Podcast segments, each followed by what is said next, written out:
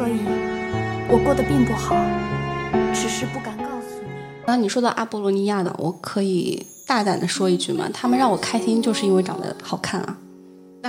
那我分享的一部剧，可以可能说是结合了这两者，它既有一惊一乍，我会吓到你的点，它也有很多很多的反细思转，极恐吗？对，它有很多次反转，你会猜不到它的结局。讲的是一批烈士牺牲了，就已经死了，他们在那个已经死掉的空间里面问我为什么死。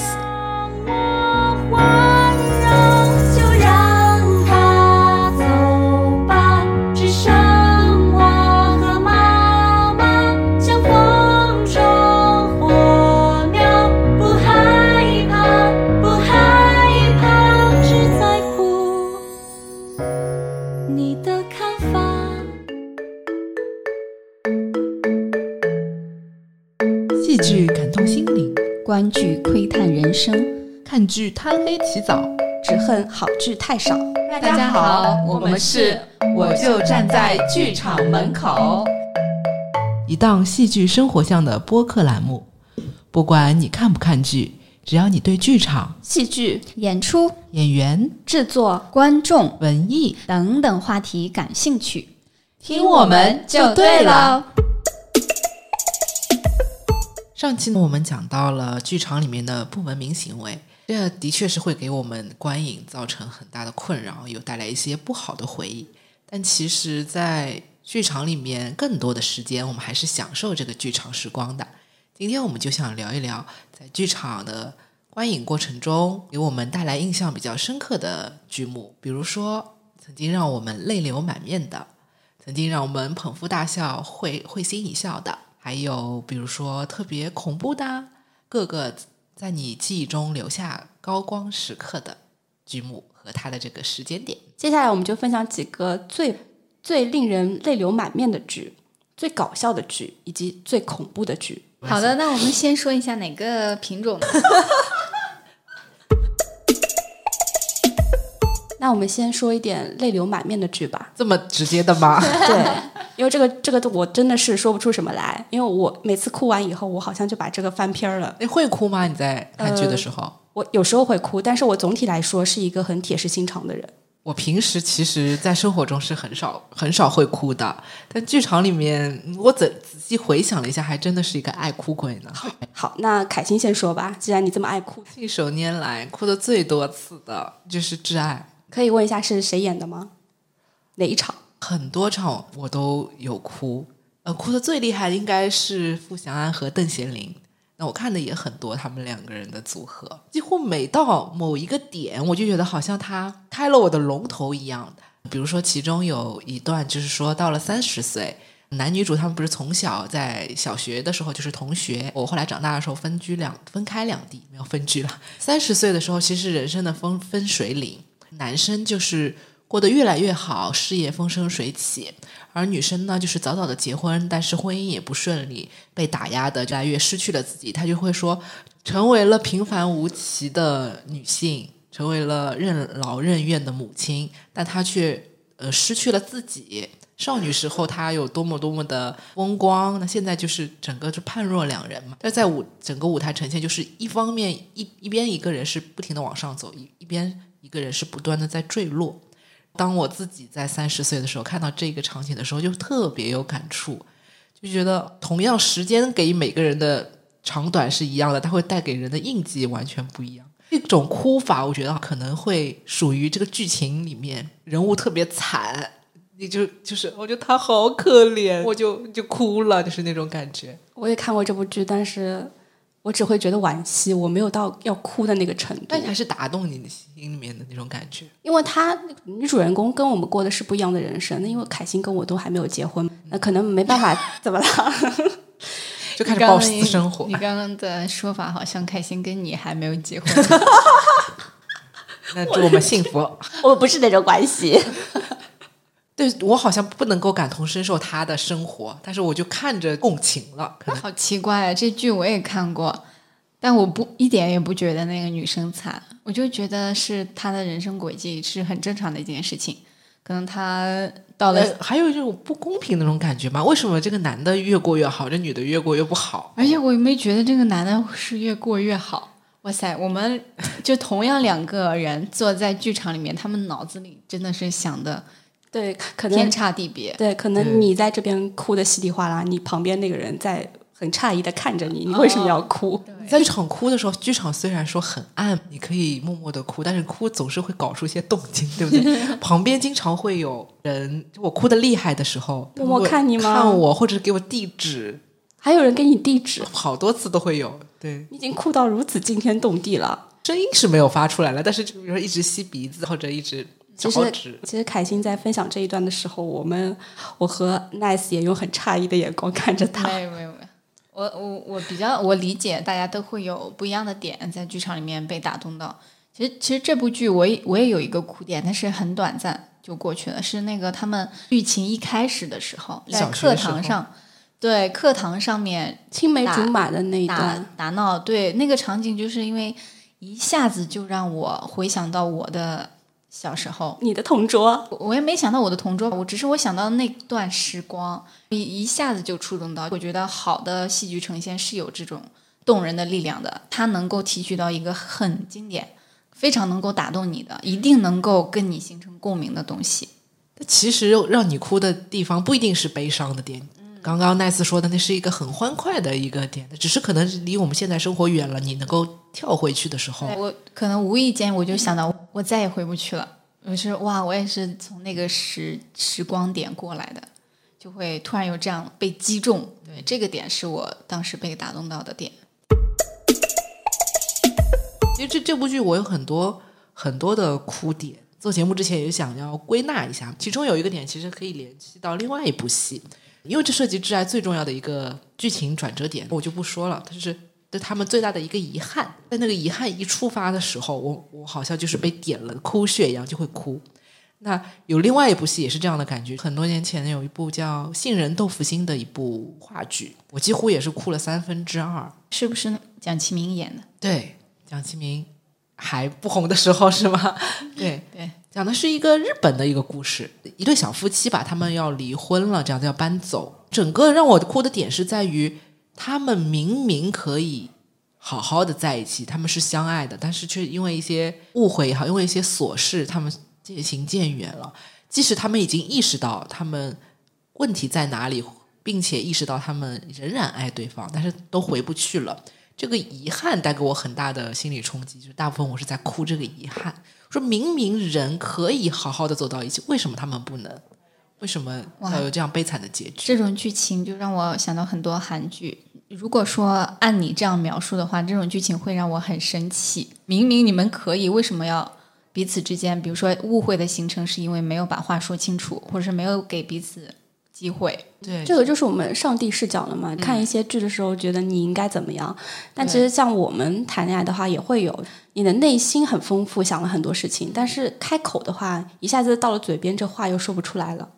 所以我觉得这种情况下，我就会对自己有提出一个要求，一定不要让这种明明可以，但是偏偏没有的事情发生在自己身上。能多进一步就多做一点。对，可能他们多说了一些话，把有些话说明白了。他们有一些伤口，就是双方互相的一个伤口。为了不去触碰对方的这个伤口，有很多话他们呃沉默了，慢慢慢慢累积成了生活中没有办法挽回的一个鸿沟，可惜和和和惋惜。所以凯欣是哭点比较低的一个人。这这在生活中真的不是，我朋友很少能够看到我哭，可能共情能力会比较强，也有可能。很 对，我觉得在剧场哭不是一个很丢脸的事情，感觉好像是是很多人都会去流泪，尤其是当整个环境都是黑暗的时候，你去流泪，你其实是有肆无忌惮的，对肆无忌惮、有有安全感的。嗯我我讲一个我在剧场里面真的泪流满面的剧，就是唯一的一部哭了好长时间，就一包纸巾全都哭完了。那部剧叫《浪潮》，就是何念导演的。我是坐在剧场的三楼最远处，基本上就是末排了，而且还是偏的那个位置。一般来说，我坐在最后的位置，我会觉得这个剧情好像辐射力度稍微差一点，就跟我坐在前面不是一个剧，对的，有可能连对演员的表情都都看不清。清的。但是那那部剧一从一开场，因为过了时间比较久，我可能细节记不清楚，但我应该是它的音效、它的台词，因为我听得清楚嘛，它的台词就是那种一波一波递进的，它大概是一个什么样子的故事？讲的是一批烈士。开头的时候是一批烈士已经牺牲了，就已经死了。他们在那个已经死掉的空间里面问我为什么死，就说我是怎么死的，我为什么会在这儿？这是哪儿？这儿好冷，脚下这个黏黏的是什么东西？我摸起来还有点热，是水吗？后来他们说不，这是雪，是我们的雪。它的舞台是一个水舞台的设计嘛，所以他们表演的一切东西都是有实感的。我真的是抑制不住，我我就开始哭，上升到大爱嘛，可能年纪大了，看新闻联播都想哭了。对，就是国家国国情怀我真的是被这种家国情怀就背后的那种历史感裹挟了。在小的时候上历史课，我是最不喜欢历史的一个人。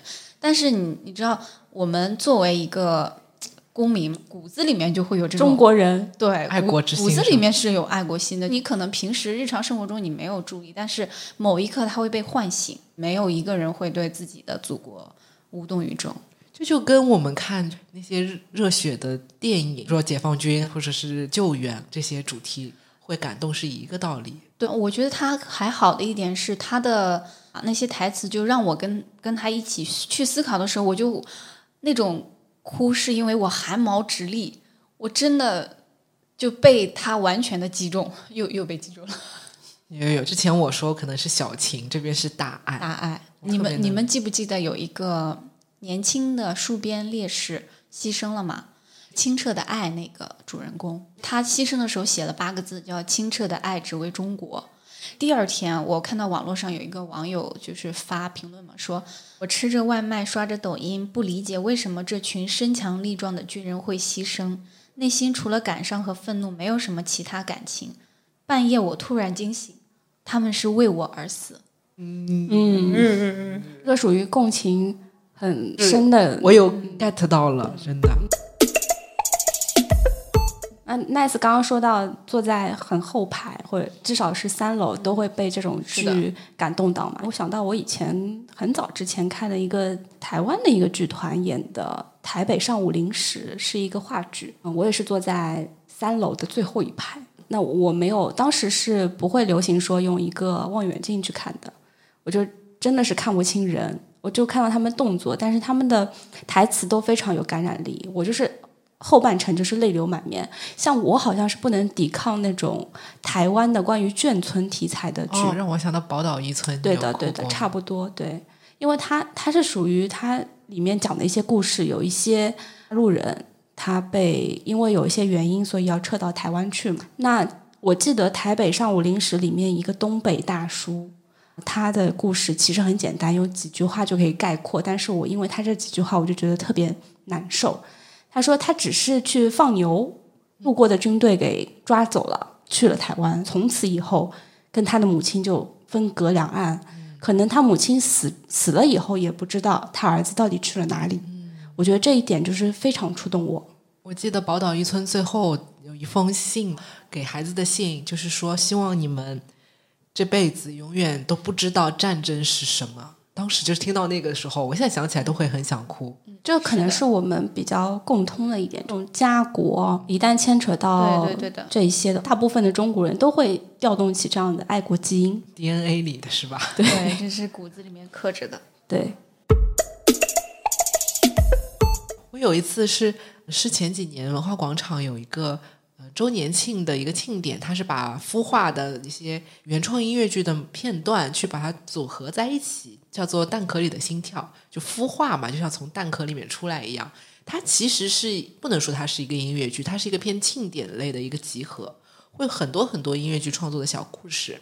它讲的就是在做音乐剧的这群人在孵化的过程中所碰到的一些困难也好，他们的开心快乐，呃，或者是难过这些，我真的那天就哭的不行不行的。我知道这完全是因为我是从业人员，看到了这个背后的一些辛苦，呃，想到了自己的工作才哭的。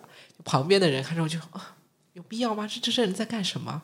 我特别能理解他们的想，他们一定觉得我很奇怪，你本来哭点就低，看到这个剧就是完全把持不住，因为他是就是还比如说感谢所有为音乐剧奔跑的人，就这么一句话就打动了你。我倒也哭了大大半场，因为你是那个一直在为了音乐剧奔奔跑的人。对，就是其实我内心知道，这肯定是很小部分一群人才会有共鸣的。有的人是觉得说是自我感动啊什么的。我觉得凯欣这样子能够感觉到他是一个经常无意识间会审视自己的人，他的哭可能都是因为自己的自身经历，他会想到自己，可能不是刻意的一直在想自己做了什么，他可能是勾起了一些对情感共鸣。对他是一个非常为为自己热爱的事业非常努力的人，所以他会跟同样热爱这个东西的人，或者是把这个东西给创作出来的人，就跟他能们产生就是在作品里找到自己的映射嘛。嗯 那我分享一下最近看了几部我觉得还蛮有泪点的剧，那可能也分享给观众。比如说前阵子看了《狗和猫的时间》啊，这个剧我是比较推荐家里养小狗狗、小猫猫的人去看，啊可能内心会比较柔软的人，他喜欢宠物的会更能 get 到这里面的点。呃是演员以一个拟人化的情、拟人化的表演去扮演猫和狗，视角很不同，对对对，因为大家都看过。我觉得这里面比较打动我的点是狗和猫，还有狗和人、猫和人之间不同的一个关系的建立。那对于狗来讲，它可能会是非常忠诚的一个所在。嗯，但是猫它可能会反过来把你当成它的宠物。猫主子对猫主子，猫可能只是看作你是它给它吃饭的一个工具人儿。像这个剧的话，我觉得带女朋友去看应该是不错的一个选择。女孩子很容易被这些小宠物所打动。对的，所以我觉得这个剧是有一些小泪点，也挺可爱的。可能你们有没有有这个印象？有些剧他说它是喜剧，但是你进去是哭的。嗯，它披着喜剧的外皮，对，就是我想到一部剧是一个，它的标题是单人喜剧，它叫《每一件美妙的小事》，它其实就讲了自己从小到大的一个是一个，他会有一个记录每一件小事的一个习惯。对，最开始是因为妈妈抑郁症才有了这个习惯，后来他写了几万条这样的美妙的小事，也就是贯穿了他整个的人生。就是一个人，其实从头到尾叨逼叨叨逼叨，我大概十分钟就开始哭。一共多久？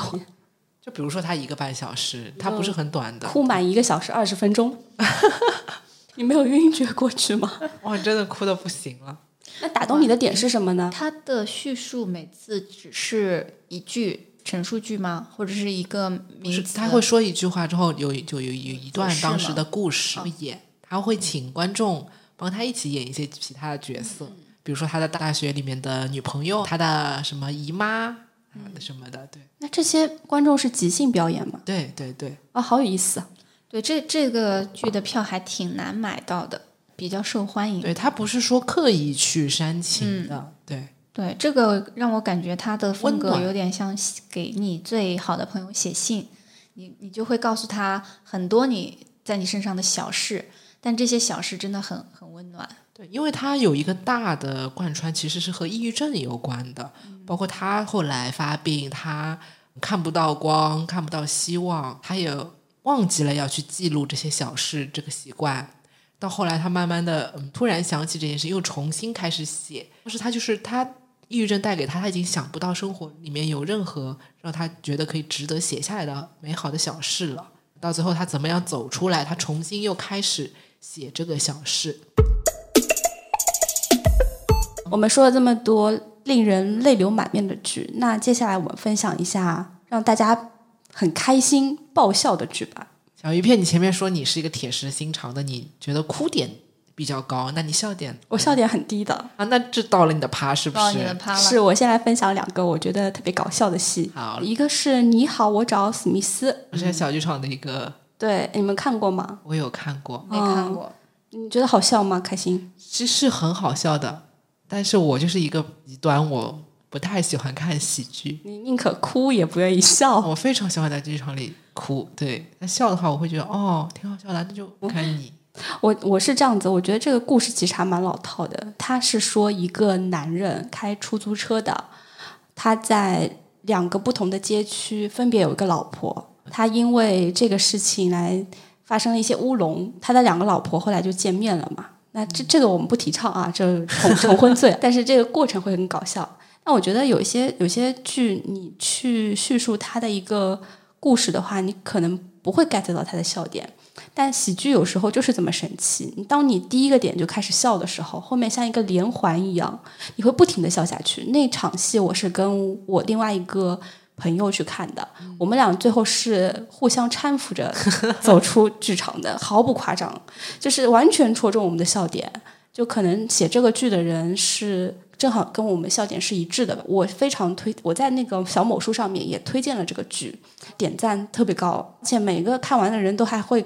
过来给我评论，就说：“哎，确实好看。”那我觉得这样子的一个喜剧的，觉得是特别考验剧本的一个功力，它会让大多数人去喜欢，至少不会觉得尴尬。而且史密斯他不是说那种抖包袱，说一些搞笑段子来让你笑的，他是其实是一个闹剧的一个形式，很很多的反转巧合，一次又次碰到一起才造成这个搞笑的局面。他不是说故意。说个笑话，甚至是黄段子，让你来笑。对，而且喜剧的话是，你每个演员都得踩在那个节奏上，只要有一个人掉链子的话，那就不好笑了。而且，其实，呃，我发的那个小某书的那个帖子下面有人就个别的一些网友有回复，我觉得确实有一些思考。他说，有一些喜剧里面，他特别喜欢找男性去讲一些带颜色的笑话，有些观众会觉得被冒犯到，一下子就不不觉得好笑了。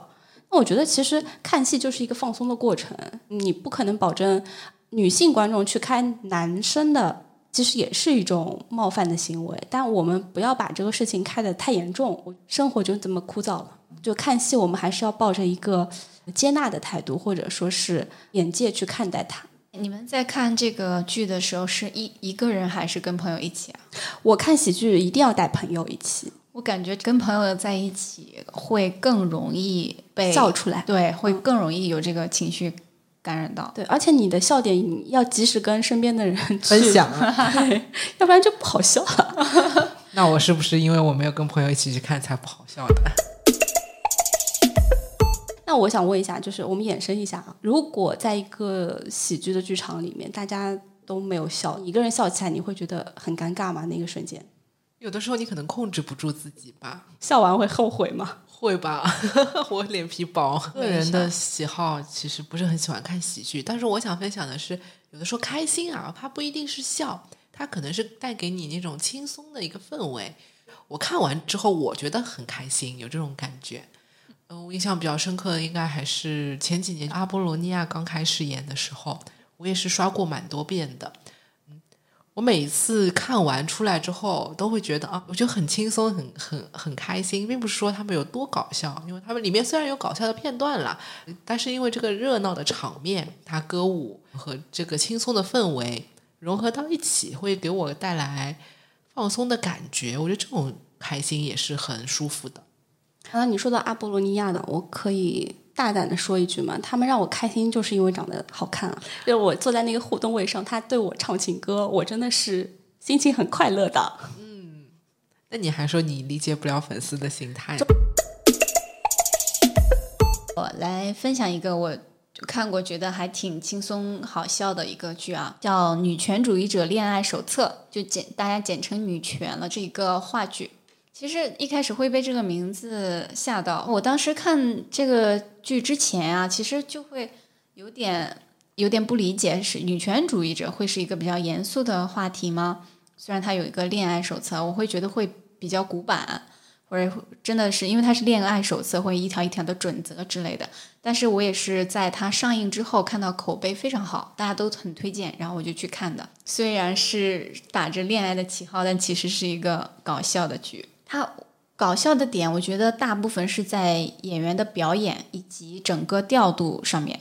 就是演员的表演，尤其是其中一个男主角，因为他们中间人物角色切换很快，他们会不停的换装、抢装，抢装，不停的抢装。他们抢装完成之后，他们的状态就一瞬间就变了。那个男主他会从一个年轻的，刚刚还在跟小小女孩谈恋爱的人，突然变成这个女孩的爸爸，就直接变成上一辈儿的，变成一个犹太人。他的那种手势就模仿的非常非常的像，让大家会心一笑，再捧腹大笑。他们是一个人演多少个角色？一个人应该演好几个角色 听君一句话，如说一句话，就不该问。每个人演三个吗？我没数啊，但是觉得你现在回答 我我没数，我回来就是我我没数，因为看了我是首轮看的，我已经有点时间了，所以就有而且这个戏，小鱼片是不是最近看了《双重危机》？我刚想说，就差不多，感觉听下来是一直在抢装吗？对，就是一人分饰三角，而且哦《双重危机》里面还有反串，不是一个演员反串，而是两个演员都会反串同一个角色。嗯，你就会看到两个演员在处理角色的时候有不同的细节，而且他们的笑点很很有意思，不仅仅局限于剧本，他们会根据观众的一个反馈，要即兴的去说一些话。比如说，他们因为抢妆很很快嘛，很累，而且有些角色因为不能碰头，因为 A 可能演了假角色，这个能说吧？哦我不知道，你看 A 演了假角色，你这一一句里面使用了两个代词，不说了。有一些角色他是永远碰不了面的，因为只有两个人饰演，那他可能会在当中调侃一句，什么？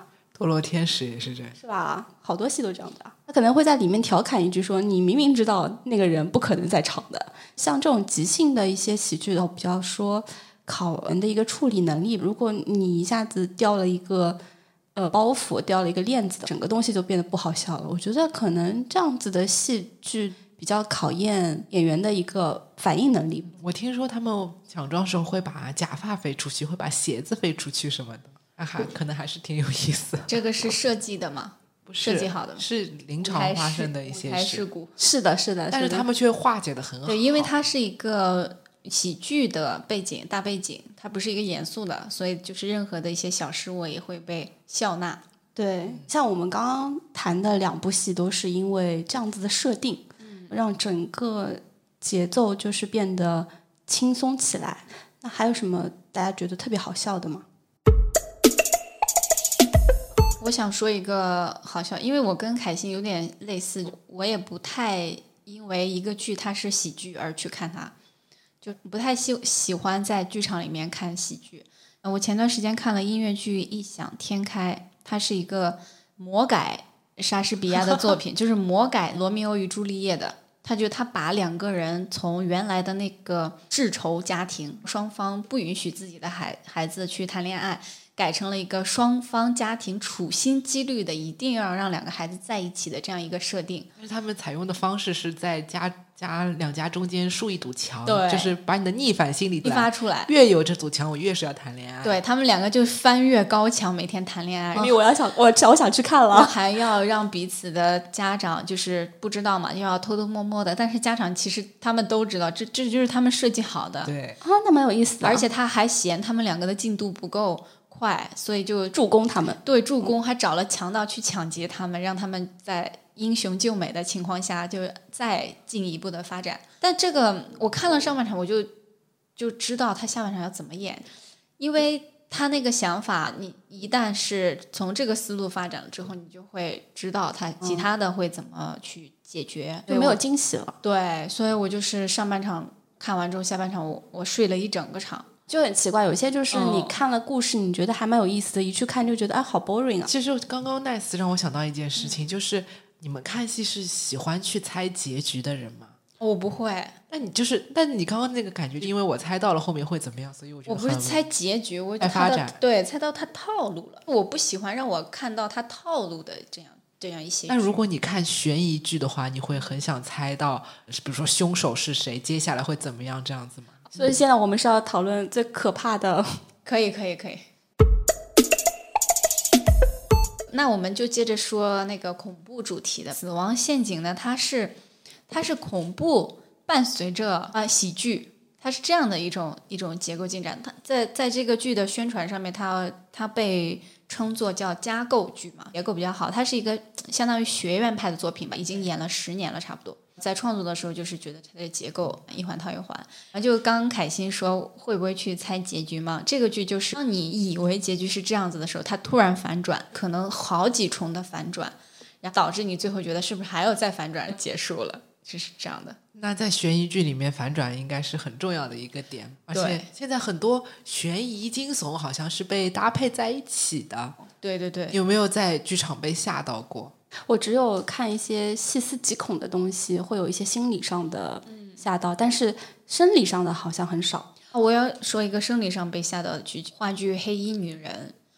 黑衣女人就是用生理上的吓你，包括她的声效，做那种让你恐怖的东西，突然的呐喊，孩子的哭声，她的舞台上面突然出现一个幽灵。在爬行在对，在帘幕后面的坟墓里面那些东西，啊就是你你不知道什么时候会出现，有点像恐怖电影那种感觉。这个剧就是感官上的刺激，很很直白，但它剧情就我会觉得有点一般，所以我前面其实是睡着了的。后来突然一声孩子的哭声 把我给吓醒了，就精神了起来。奈斯说的这个东西，我好像也想起了最近有演的一部剧，也是一个驻场的戏剧，叫《窒息》。它也是那种感官上的刺激啊！你突然发现那个女生在旁边的栏杆上爬，啊，对对对，啊，对，就是他会用一些经典的鬼片里的那种桥段，对，而且他那个舞蹈，就是那个女演员，她大部分是没有台词的，她只是用一些肢体语言，她的舞蹈就是很邪门儿，巫术的呀。对，就整整看过整个个关节凹的，就是不像人类，就再配合那个红色的灯光，你就会整觉得很阴森恐怖。在那个剧场比较小，它就整个恐怖氛围其实渲染得挺好的。在你旁边上是吧？对，就是刚刚小鱼片说的那个女人会在爬的时候，你能想象吗？在同一时间，她在这个剧场的两个空间是有两个吓人的环节的。你当时是不是坐在 A A 区？我也我两个地方都坐过，我也是。其实我是先做了那个被爬的那个，那如果两个吓人的东西同时进行，你会被一个吓到，还是被两个？能看到一个，它另外一个区域它是拉拉起来的，有个人突然会进来吓你一下。对它另外一个区域，我是不是把人家最精华的都给透掉了？另外一个它会出现在你背后，那而且它它会出现在一个人背后还是所有人背后？一排，他是我看不见那边的对你就会就在想，对面的人也在尖叫，他发生了什么？下次我要坐那里。我觉得这是一个很好的营销手段。啊不同区域的观众会同时在被不同的东西吓到。对，但我其实不太喜欢这样子的剧，我觉得太流于表面了。就为了吓你而吓你。对，哎，有有有时候你可你可能只能吓我一次，对我我下一次我可能我就觉得这个套路就不好用了。这就是我刚刚说的，我我不希望能够猜出你的目的。那我想分享的一部剧，可以可能说是结合了这两者，它既有一惊一乍我会吓到你的点，它也有很多很多的反转细。思极恐吗？对，它有很多次反转，你会猜不到它的结局是什么。这是一部很经典的悬疑话剧，叫做《维罗妮卡的房间》。它是我看过大剧场里惊吓程度也可以说是最高的，就有很多我们能够想象到的意象，比如说布娃娃、镜子、封闭的房间、雷雨这些闪电这些元素全部都会有。当你的心就被调到一个很高的地方，你就觉得它一直要吓你，一直要吓你，一直吓你，吓你，你就保持着一个高度紧张的一个状态。但一旦它会有一个点出来的时候，你会更加的惊吓。在氛围的渲染上很好。它的故事呢的话，它其实是一比较细思极恐的一个故事。它就是一场偏阴谋，他为了去治愈那个女孩心中的一个伤痛，一个病态的一个东西，不断的在杀人，不断的在为他重现这样一个场景，有种戏中戏的感觉。一开始你会分不清哪一个人是主角，哪一个人是这个故事中的人小女孩儿。到最后发觉是这个小女孩，其实她已经是一个老妇人了，她一辈子都在被过去的这个记忆所折磨。我看过一个电影叫《万能钥匙》，讲这样就是循环的。因为这个电影你看到最后，你才发现哦，原来这个恐怖的事情已经进行了可能几百年了，你就会看到最后就是又细思极恐。对对对，还还蛮多次反转，你每次觉得哦，故事是这样的吧，要结束了吧，它又有新的。鸡皮疙瘩起来了。最近维罗妮卡的房间做了沉浸式的小剧场，我还没有去看，但是我很期待，很想去看一看这个惊悚的故事到了小剧场空间里面会不会更加能够去吓人或者怎么样？它的剧本有没有什么改变？我还是蛮感兴趣的，大家也可以去看看。现在有在注意。那我们今天分享了很多让我们泪流满面的，让我们会心一笑的，不对，让我们捧腹大笑的，还有让我们受到惊吓的一些剧。那这么多，可能大家有听过，或者是没听过，可能有看过或者没看过啊。说了这么多，想告诉大家呢，就是我们在剧场里面其实体验到很多很多多样的情绪，可能在感动的同时，也会有温馨发笑的时候。可能在恐怖的时候，你也会让你去思考很多东西。